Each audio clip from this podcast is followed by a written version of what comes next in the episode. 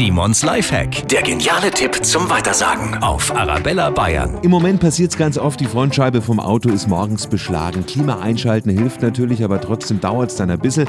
Es gibt aber einen Trick, damit die Scheibe erst gar nicht beschlägt.